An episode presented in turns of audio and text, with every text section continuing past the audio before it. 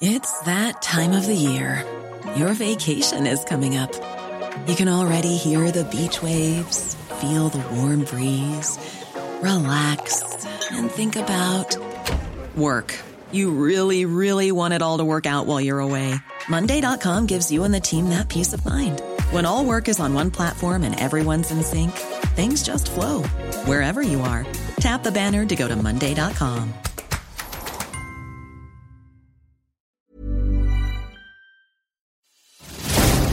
Cada noche los expertos se reúnen para debatir, polemizar, desmenuzar a la noticia y a sus protagonistas en una mesa de opinión que saca chispas.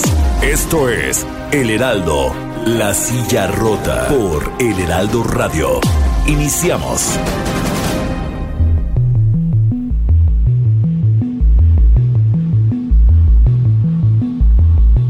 Muy buenas noches, bienvenidas, bienvenidos a esta mesa de opinión de El Heraldo de México, La Silla Rota. Y este jueves, como cada semana, también doy la bienvenida a mi colega y amigo Jorge Ramos. Jorge, que nos va a platicar de qué va a tratar el primer bloque de este programa. Jorge, buenas noches. Buenas noches, auditorio. Alfredo, ¿cómo estás? Eh, pues sí, eh, fíjate que estas eh, semanas, días han sido convulsos un, por un tema eh, que tiene que ver con los fideicomisos, ¿no? Eh, hay una gran cantidad de fideicomisos.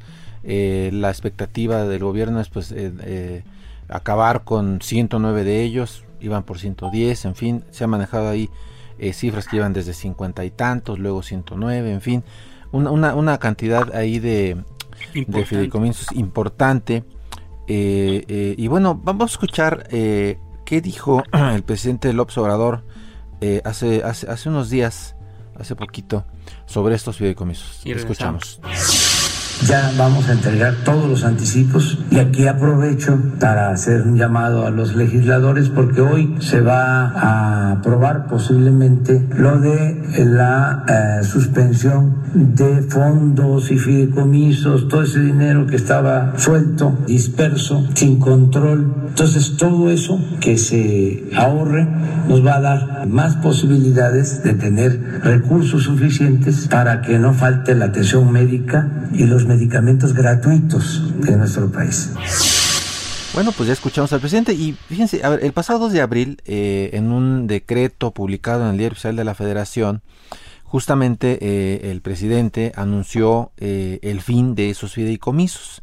Ordenó a las dependencias y entidades de la Administración Pública Federal llevar a cabo los, los procesos para extinguir o dar por terminados todos, todos los fideicomisos, todos los fideicomisos públicos.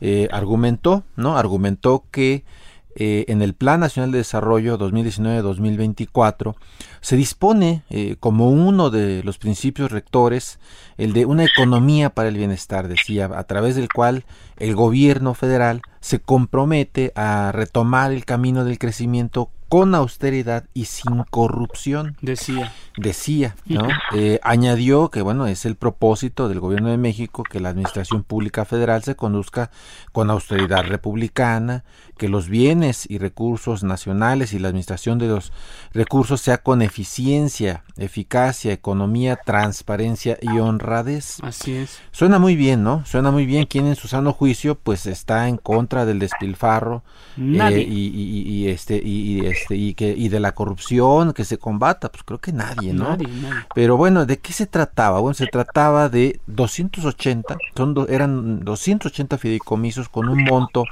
en sus alforjas de casi 740 mil millones de pesos. Es una 700. gran cantidad, es una bolsa eh, de supuesta corrupción, ¿no? Porque es lo que él suponía. Pero ahí había fondos, eh, fondos para creadores, eh, para el cine, para la protección de periodistas y defensores de derechos humanos, para ciencia, en fin, eh, pues la batalla, la batalla se está dando. Así pero es. hoy, hoy vamos a hablar de ciencia, Alfredo. Creo Sí, tema. particularmente de ciencia, creo que es uno de los temas que más que más ruido ha generado en esta coyuntura, en este debate. Y bueno, ¿quién, quién mejor que eh, para hablar de estos temas que especialistas? Para eso damos la bienvenida a, a las doctoras María de la Luz Jimena de Teresa de Oteiza. Ella es representante del Instituto de Matemáticas y también integrante de la Junta de Gobierno de la UNAM. Y también damos la bienvenida a la doctora Alma Maldonado, investigadora del CIMBESTAP y académica de la Facultad de Filosofía y Letras de la Universidad Nacional Autónoma de México, así como al doctor Antonio Lascano, él es investigador y miembro del Colegio Nacional. Gracias a los tres por aceptar la invitación, Jorge. Y, bueno, eh, el, tema es que hay un, asunto muy clave que es la ciencia, lo que está en discusión. Así es. Y bueno, eh, ya escuchamos al inicio al presidente López Obrador. Eh, los fideicomisos son dinero que estaba suelto, disperso y sin control. Y por ello argumenta que todo eso que se ahorre pues, le va a dar más posibilidades de tener recursos suficientes para que no falte, argumenta, atención médica medicamentos gratuitos en el país. Y bueno, dos preguntas. Eh, ¿Los fideicomisos eran sinónimo de corrupción? Y bueno, ¿hay garantía de que esos recursos vayan al sector salud o estamos reeditando la partida secreta versión 4T? Y bueno, nos gustaría que eh, la doctora María de la Luz Jimena de Teresa Teiza del Instituto de Matemáticas, integrante de la Junta de Gobierno de la UNAP, pues nos diera un primer comentario acerca de este tema. Doctora, Muchas gracias, Jorge, Alfredo, eh, Antonio y Alma. Qué bien que estén aquí. Bueno, pues yo quisiera empezar eh, refiriéndome al origen de la palabra fideicomiso. Fideicomiso viene de fide, que es confianza en latín, y comisum, que es comisión en latín. Quiere decir que es un cometido de confianza. Entonces, realmente se crean fideicomisos con el propósito determinado son como una cuestión de confianza, es un guardadito que se hace, que el Estado ha ido haciendo en distintas etapas, en distintos momentos, ¿sí? Y la idea es guardar ese dinero para justamente eh, cuidarlo y poderlo dedicar a los gastos precisos y puntuales a los que está destinado el fideicomiso. Uno puede hacer un fideicomiso para la educación de sus hijos y no se lo pueden gastar en cervezas, nada más lo pueden usar para eh, pagar su escuela, por ejemplo. La educación, o sea, colegiaturas.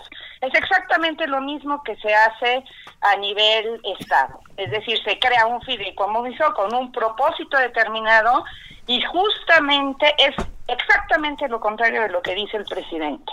Es el dinero más fiscalizado en general, por lo menos los fideicomisos de ciencia los ven con lupa hasta dos veces al año, ¿sí? Y es una manera que encontró el Estado mexicano, a lo mejor no es la óptima, pero es una manera que encontró el Estado mexicano de amarrar las manos, de evitar uso, el uso de esos recursos para eh, temas políticos, para eh, evitar que se gastara de manera discrecional, ¿sí? Y para que se dedique exactamente a los objetivos para los que está creado el fideicomiso. Mire, si hubiera una eh, corrupción importante dentro de estos fideicomisos, no habría 740 mil millones de pesos. Yo no me puedo imaginar esa cantidad de dinero. Mucho dinero. Es una cantidad de dinero enorme que si fuera súper corrupto pues, no estaría, no existiría ese dinero. ¿Estamos de acuerdo? Completamente. Pues eso es, claro. Eso es este, lo que yo gracias, quería decir sobre este punto. Gracias, doctora ah, María de la Luz Jimena. Eh, ahora le, le, damos la palabra a la doctora Maldonado, que es investigadora del CIMBESTAP y académica de la Facultad de Filosofía y Letras de la UNAM. Doctora Maldonado, ¿Los fideicomisos eran sinónimo de corrupción? ¿Hay garantía de que esos recursos podrían ir a parar a otros programas? Sí, hola, ¿qué tal? Muy buenas noches. Eh, Gracias. a ustedes, a la audiencia, eh, y desde luego a María de la Luz y, a, y a, Antonio. Eh, y yo lo que quisiera comentar es que eh, lamento mucho el desconocimiento que eh, menciona el presidente de la República sobre el tema de los fideicomisos. Eh, me preocupa, por supuesto, por ser el representante del Ejecutivo y que no tenga esta claridad para entender la importancia de los fideicomisos en la función de las distintas instituciones, de programas En este caso de ciencia que no alcance a comprender eh, para qué sirven los fideicomisos en el caso de los centros de investigación, de instituciones como el CIMBESTAB, el IPN, eh, la Universidad Pedagógica Nacional. Los fideicomisos tienen una función como instrumentos financieros para poder manejar proyectos transeccionales, proyectos a mediano y largo plazo, y proyectos que no tengan que estar sujetos a toda la complicación que significa el presupuesto eh, eh, de gobierno, ¿no? Que yo yo trabajo en una institución eh, pública, en el Sinvestad, y nosotros les puedo comentar que esta semana cerramos presupuesto. Eso quiere decir que ya no hay presupuesto para ser ejercido después, una vez que se los tiempos y los plazos del gobierno. Por lo tanto, los fideicomisos permiten esa flexibilidad. La investigación y las necesidades de investigación no entienden de estos plazos. Eh, de pronto hay urgencias, de pronto se necesita infraestructura, material. Eh, la pandemia misma es un excelente ejemplo de eh, esta situación. Nadie esperaba la, pandemia, no estaban etiquetados los recursos para cubrir esta pandemia. Por lo tanto, en estos fideicomisos era donde se podía echar mano de recursos para este tipo de situaciones. Y lo hemos repetido una y otra vez y creo que no solo nosotros, porque nosotros estamos preocupados también por los otros fideicomisos que afectan temas de agenda científica como cambio climático. Así es. Pero si había o hubo corrupción en alguno de los fideicomisos, eh, estaríamos esperando las demandas correspondientes y estaríamos esperando que se dijera quiénes fueron los responsables, dónde están eh, esas denuncias y que se presenten, porque es muy fácil señalar y generalizar, pero lo difícil es realmente mostrar pruebas y elementos eh, que nos digan que efectivamente hubo eh, actos de corrupción o, actos indebidos en el manejo de estos fideicomisos. Yo de verdad lamento la poca comprensión que hay en el tema y estas generalizaciones que no nos ayudan a nadie. Doctor Lascano, eh, ¿los fideicomisos sinónimo de corrupción? Eh, buenas noches, no, en modo alguno, en modo alguno. Como ya explicaron mis amigas, mis colegas, la doctora de Teresa, la doctora Maldonado, en realidad los fideicomisos que eh, se pretende eliminar eh, son fideicomisos que están extraordinariamente sujetos a revisiones periódicas por la Auditoría Superior de la Federación, por la Secretaría de la Función Pública, y aunque al presidente le gusta eh, generalizar cuando habla de corrupción eh, y generaliza con poca precisión o habla de pseudocientíficos o pretende que los investigadores eh, se puedan presentar ante la opinión pública como una especie de casta de, llena de privilegios. La verdad es que nosotros somos los más preocupados por garantizar que ese dinero que es indispensable para renovar la infraestructura, para sostener estudiantes, para darle continuidad a la a la formación de, de científicos del futuro para garantizar eh, que los proyectos de investigación sigan. En realidad somos los primeros interesados en que allí no haya corrupción. Yo creo que allí el presidente está siendo víctima y nos quiere hacer víctimas de un engaño que él sufre por su poca comprensión del problema. Es tan grave, tan grave la pretensión de acabar con esos eh, fideicomisos para la ciencia, que si uno revisa los últimos 50 o 60 años de la historia de México, yo le diría que las ciencias requieren de estabilidad política, de estabilidad académica, de estabilidad económica. Y yo le diría que después del 68, con eh, los golpes que el gobierno de Díaz Ordaz le dio al mundo académico, yo le diría que este es el segundo punto más grave en la historia reciente del país, en donde la vida académica, la vida científica se ve seriamente amenazada. Muy bien, muchas gracias, doctor Lascano. Y recordar que el pasado 25 de mayo 1.330 integrantes de la comunidad científica firmaron una carta a propósito dirigida a la Cámara de Diputados y Senadores para exigir el retiro definitivo y no solamente el congelamiento de esta iniciativa de Morena, que fue presentada el 21, 21 de mayo por la vicepresidenta de la Cámara de Diputados, Dolores Padierna. La razón por la que pidieron retirar la iniciativa fue que se proponía extinguir precisamente estos fideicomisos sin estructura orgánica y eliminar o modificar los fondos que garantizan el desarrollo de la ciencia en México. Entre los firmantes, Jorge, amigos del auditorio, invitados, estaban precisamente los rectores de, la UNAM, rectores, fueron rectores José Narro, José Sarucán y Guillermo Soberón el doctor en ciencias e integrante del Colegio Nacional Antonio Lascano, que nos acompaña esta noche, el historiador Jan Meyer, el antropólogo Eduardo Matos Moctezuma y el Premio Nacional de Ciencia y Arte 2012 Carlos Marichal, entre otros. La carta decía que de concretarse esto afectaría tan gravemente a la ciencia y la investigación en nuestro país que sus resultados serían desastrosos para el desarrollo de México. Además, dice, nos llevaría a entrar a un periodo de inestabilidad durante el cual se tendría que diseñar una nueva estructura financiera para asignar los eh, reducidos fondos remanentes. Y bueno, para, para precisamente para alusiones personales regresamos la voz al, al doctor Antonio Lascano, investigador, investigador. ¿Qué nos puede decir sobre esto?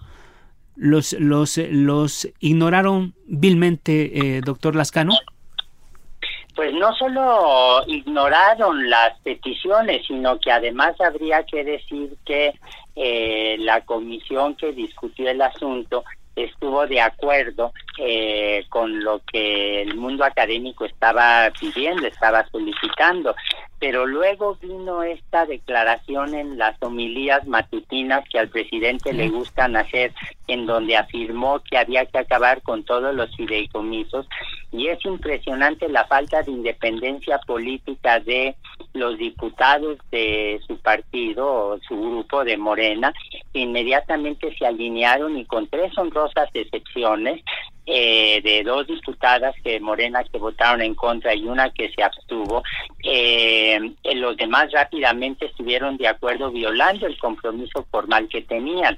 Eh, esto yo creo que además hay que hacerlo, eh, hay que interpretarlo en el contexto del debate interno que tiene Morena eh, para ver quién eligen, a quién eligen como dirigente, que es un problema legítimo, una decisión legítima de ellos, pero da la sensación que el maestro Mario Delgado está usando como moneda de cambio eh, la presión en contra de los fideicomisos para tratar de ganar puntos en su lucha por llegar a ser el dirigente de Morena. Eh, al mismo tiempo hay que recordar, y yo no puedo usar, de veras que lo lamento mucho, pero no puedo usar otro adjetivo, la vileza con la que eh, el diputado Mario Delgado se refirió a la necesidad de usar el dinero de los fideicomisos para poder comprar las vacunas. Eh, en contra del COVID-19 cuando éstas estén disponibles. Es decir, a ratos dicen que es corrupción, a ratos dicen que es falta de dinero para poder sortear la crisis sanitaria que estamos viviendo, pero la realidad de las cosas es que han ignorado los compromisos formales que hicieron en aras de una obediencia ciega a las eh, peticiones o a las eh, a los deseos de la presidencia. Claro. Eh, doctora María de la Luz Jimena, eh, ¿usted vería, eh, después de lo que escuchamos, esta introducción y lo que comenta el doctor Lascano, si es el fin de la ciencia en México o de qué tamaño es el golpe a la ciencia en México?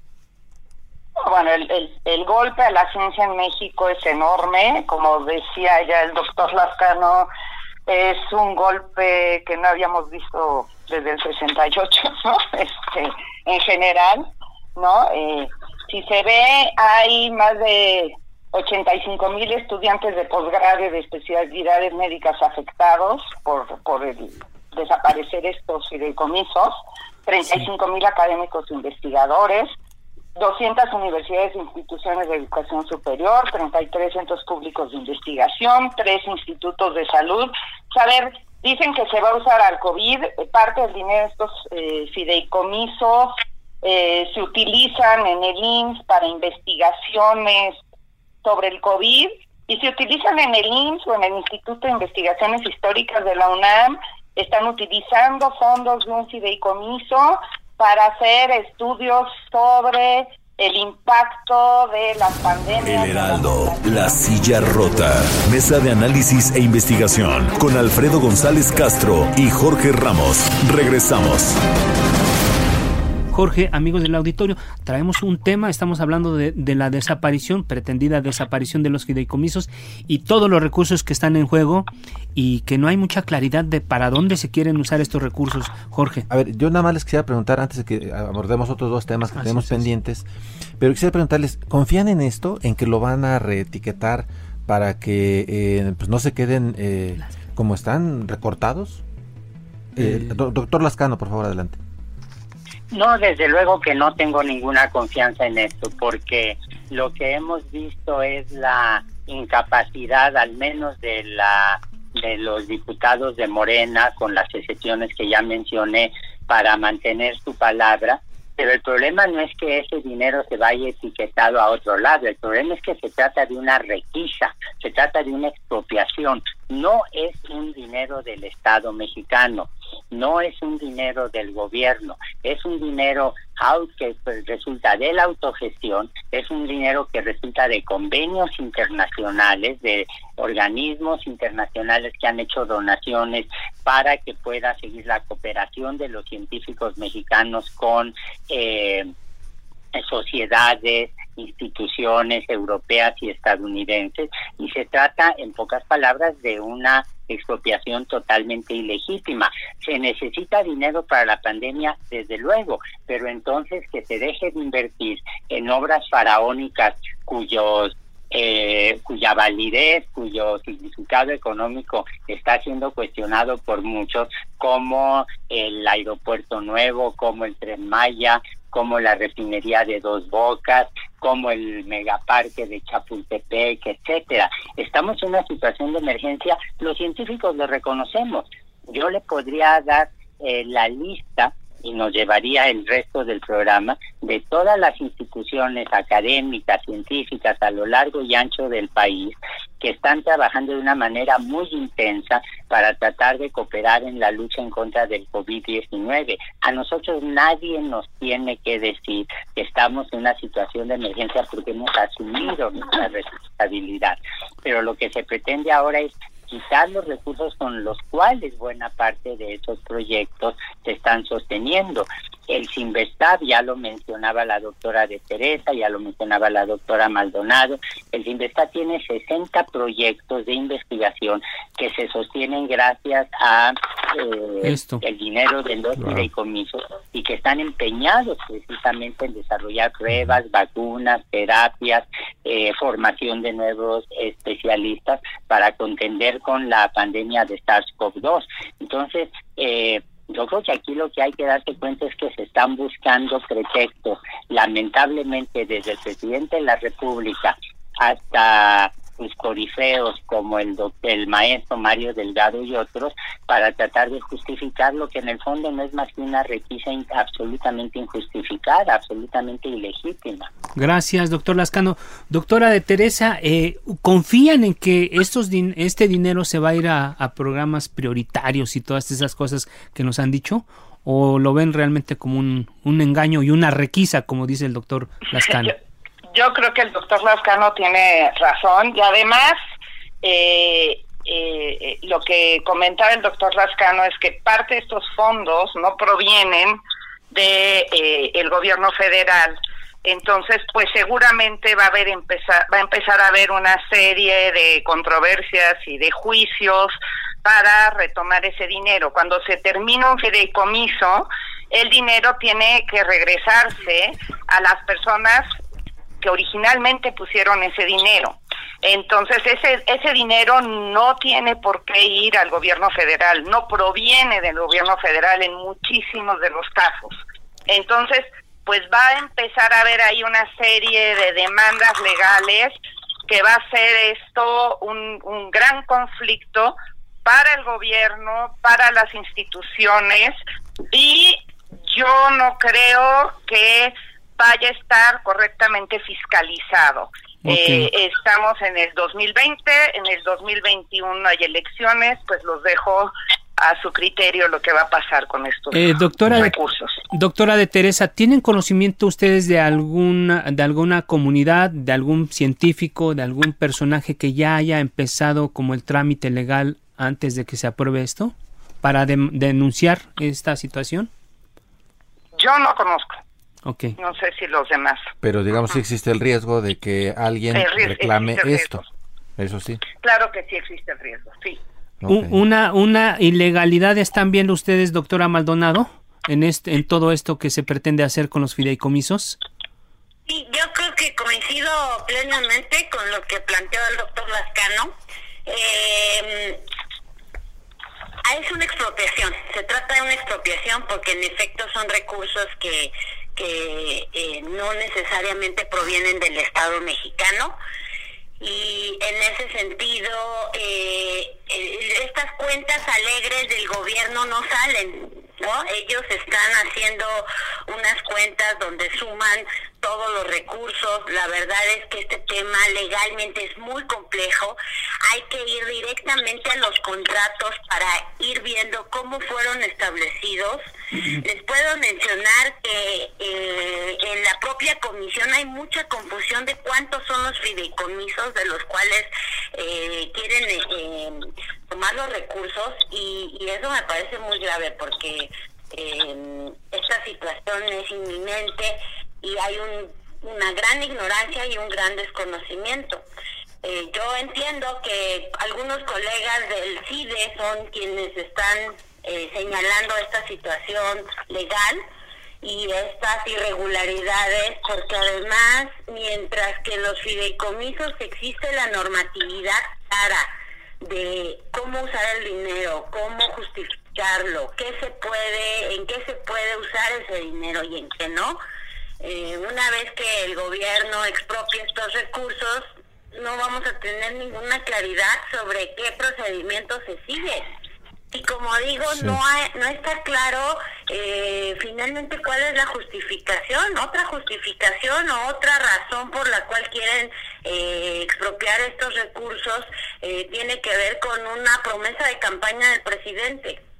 Y, y, creo que también ahora entendemos esa desafortunada frase de que la pandemia nos cayó como anillo al dedo porque es, un excelente momento para decir que y para usar como pretexto la pandemia eh, cuando esto era un tema de campaña y entonces por eso digo que no queda claro cuál es realmente la razón por la cual están eh, queriendo desaparecer estos fideicomisos y estos fondos. A mí me gustaría... Eh, me gustaría preguntarle si alguno de ustedes sabe eh, qué porcentaje de todos estos fideicomisos, 109, 109 que pretende desaparecer el, gobierno, eh, están alimentados de, recursos que vienen no del gobierno eh, mexicano. ¿Saben ustedes, alguien de ustedes tiene conocimiento de qué porcentaje de estos fideicomisos se alimentan de recursos extranjeros o de, de fuera?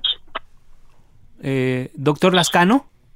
Bueno, desde luego que yo no le podría dar una, una cifra exacta para cada uno de los fideicomisos de ciencias, pero desde luego que allí, por ejemplo, en el caso del Sinvestab, le puedo decir que hay recursos que provienen del Centro para la ¿cómo se llama? ¿Cómo se traduce eso al español? Bueno, unos vienen de la Sociedad Max Planck, que es una de las organizaciones científicas más sólidas, más poderosas y que mayor cooperación busca a nivel internacional en Alemania, y otro viene del Centro Nacional para la Investigación Científica, así se podría traducir de Italia. Es decir, es dinero que viene del extranjero. Pero déjenme agregar algo, si me lo permite. Mire, eh, cuando hay algún congreso, eh, y uno quiere que vayan los estudiantes, uno observa cómo eh, los estudiantes empiezan a vender empanadas, a rifar libros, uno eh, saca dinero no sé de dónde, eh, personal para ayudarles a comprar los boletos de avión, se habla con las sociedades científicas para pedirles que no les cobren inscripción, etcétera. Eh, yo recuerdo uno de los primeros congresos a los que fui siendo un estudiante de biología, en un congreso de matemáticas, que había en Veracruz. Recuerdo eh, a la maestra Emanuela Garín, Mane Garín, estaba yo platicando con ella y en la estación de Buenavista firmó un vale por un vagón del ferrocarril eh, cosa que era muy divertido, parecía de una película de Buñuel, para que allí fuéramos los estudiantes comiendo tortas y durmiendo en el trayecto de noche para poder asistir al Congreso. Los esfuerzos individuales, personales que hacen estudiantes, investigadores y profesores para que haya continuidad académica con la formación de los estudiantes son enormes. Que no nos vengan con el cuento, no lo puedo llamar de otra manera, de que es un dinero eh, irregular manejado con corruptelas o qué sé yo. Hoy en la mañana a mí me sorprendió, lo oí por casualidad, no es algo que generalmente escuche, pero oí por casualidad al presidente hablando de un nuevo aeropuerto en Tulum. Eh, un nuevo aeropuerto en Tulum, en estas condiciones, gastar en eso cuando tenemos una afectación brutal de la vida económica del país que está sobre todo lastimando a los grupos menos privilegiados, cuando tenemos que comprar las vacunas, cuando tenemos que desarrollar una red para su aplicación, cuando tenemos un número creciente de personas infectadas y enfermas, me parece una actitud de una irresponsabilidad sin límite. Bueno, pues ahí está el tema. Ahora, eh, en octubre de 2019 en, La Silla Rota publicamos un reportaje donde eh, científicos eh, expresaron su preocupación por el rumbo que podía tomar la ciencia en México. Estamos hablando de hace un año. En ese momento en, se contabilizaban pues los primeros 10, 11 meses del gobierno de Andrés Manuel López Obrador y habían notado ya la intención para que el Foro Consultivo para la Ciencia y la Tecnología dejara de ser un contrapeso pues en las eh, tomas de decisiones del Consejo Nacional de Ciencia y Tecnología, pese a que así lo establece la, ley. Eh, la directora del CONACIT, María Elena Álvarez Builla, eh, dejó de dar recursos al foro consultivo, pese a que insistimos, de acuerdo con el exacto, el artículo 38 de la Ley de Ciencia y Tecnología señalaba eso expresamente. Y bueno, a ello se sumaba un proyecto de reformas ¿no? a la Ley de Ciencia, eh, una iniciativa eh, presentada por una senadora eh, de Morena, Ana Lilia Rivera, en la que ya no se incluía la presencia del foro como parte del Consejo General de Investigación Científica e Innovación, por lo que bueno, se le dejaría de consultar y en cambio le darían más, potestades al CONACYT. Es una historia de hace un año, de octubre del año pasado. ahí en esa ocasión también habíamos hablado con, con usted, doctor Lascano, también con Julieta Fierro, una gran divulgadora de la ciencia en el país, eh, José Luis Fernández Sayas, un expresidente también del Foro Consultivo, que, y todos notaban un sesgo ideológico en la toma de decisiones en materia de política científica y de exclusión a quienes critican el proyecto de la cuarta transformación. Y, bueno, ya para, para julio de este año, es decir, eh, siete, eh, siete, ocho meses después, eh, pues el Foro Consultivo de Ciencias dejó de recibir recursos y tan dejó de recibir recursos que en junio renunció Julia Tagüeña a, este foro. ¿Es la muerte por inanición, doctora María de la Luz? ¿Qué consecuencias tendrá pues ir matando al, al foro consultivo? Bueno, pues el, a ver, la creación del foro consultivo para qué es, este, bueno, para qué fue, para tener un órgano autónomo que asesorara a los distintos gobiernos en los temas de eh, ciencia y tecnología. Era o es, bueno, me da horror hablar en pasado, pero bueno, eh, este es lo que uno siente, ¿no? Que lo están eh, asesinando, ¿no? Era un foro con representantes de todos los sectores, del sector productivo, del sector empresarial, de las universidades, de la, eh, no sé, del Politécnico o de Red Nacional de Consejos este, y organismos estatales de ciencia. O sea, realmente eh, incluía a todos los sectores que están involucrados en la ciencia y la tecnología. ¿Y qué están haciendo? Pues desaparecer eh, un, una entidad que pueda servir para regular, que quite la verticalidad en las decisiones, eh, que pueda eh, ser mucho más transversal. lo que se ha visto en, en, en el CONACIT, por lo menos, es la toma de decisiones verticales sin consultar con la comunidad, sin incluir las, las discusiones que estamos teniendo todos los científicos y en efecto etiquetando y diciendo que todos somos, eh, no sé, científicos neoliberales, no, sé qué. O científicos fifís. Un, término de ese estilo, ¿no? Sí, Entonces, el tema de la ciencia neoliberal, exactamente. Exacto, exacto. Entonces, eh, pues sí, es una... Eh, en el caso del foro, eh, no solo es por inanición, están queriendo modificar, eh, ya se, se publicó un reglamento del Sistema Nacional de Investigadores donde eliminan al foro que tenía un papel dentro de, del Sistema Nacional de Investigadores, ¿no? Eh, es decir, están sacando al foro de toda la toma de decisiones, aunque yo no estoy muy segura que sea legal hacer eso, porque todavía no está la nueva ley de ciencia y tecnología. Yo creo que por eh, inanición, por inanición le están dando, le están dando palo, ¿no? Sí. Y bueno, perdón, este, a ver, un minutito, perdón, porque ya nos está comiendo el tiempo, pero sí me gustaría escuchar también eh, los comentarios tanto del doctor Lascano como de Alma. Eh, en, en, el sobre este tema del foro consultivo. Alma Maldonado, ¿cómo verías este tema? ¿Era, ¿Es necesario acabar con el foro consultivo un par de minutitos? No, este, desde la, los miembros quienes conformamos la red Prociencia MX hemos eh, manifestado nuestra preocupación por lo que significa esto. En el fondo, la disputa aquí es cómo se toman las decisiones en el sistema de ciencia y tecnología. Y lo que nosotros hemos pedido es que tiene que haber órganos de representación, tiene que haber eh, pluralidad en estos en estos órganos, decisión, participación de distintos sectores y eso es justamente lo que está en juego aquí. Creo que hay una una disputa por el entendimiento de concentrar las decisiones, que es la postura de la actual directora de CONACYT, o eh, abrir eh, estos órganos como trabajamos en las universidades y en los centros de investigación, con órganos colegiados es que así se trabaja la ciencia, así estamos acostumbrados los académicos a operar y creo que este desconocimiento es eh, grave y además no solo está violándose la ley, sino además eh, hay un desacato por parte del CONACYT en este momento eh, ante las denuncias legales que ha eh, incorporado el foro consultivo AC, ¿no? Que quizás habría que hacer la distinción porque la directora creó otro foro alterno que no tiene ninguna legitimidad. Sí, doctor Lascano, gracias. Doctor Lascano.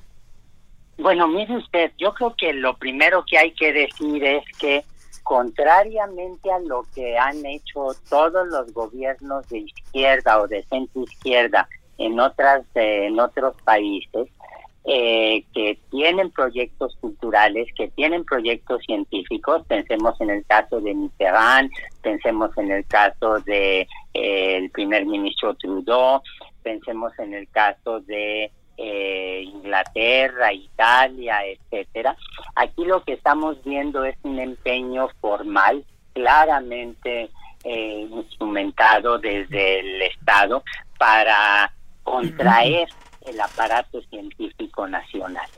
Las distintas maneras para obtener esa contracción del aparato científico incluyen desde la reducción presupuestal, es lo que estamos viendo ahora con los menos recursos económicos para sostener la ciencia por parte del CONACYT, por la requisa, la expropiación indebida de el dinero de los fideicomisos, con la disminución del el número de becas postdoctorales o de becas para estudiantes que puedan ir al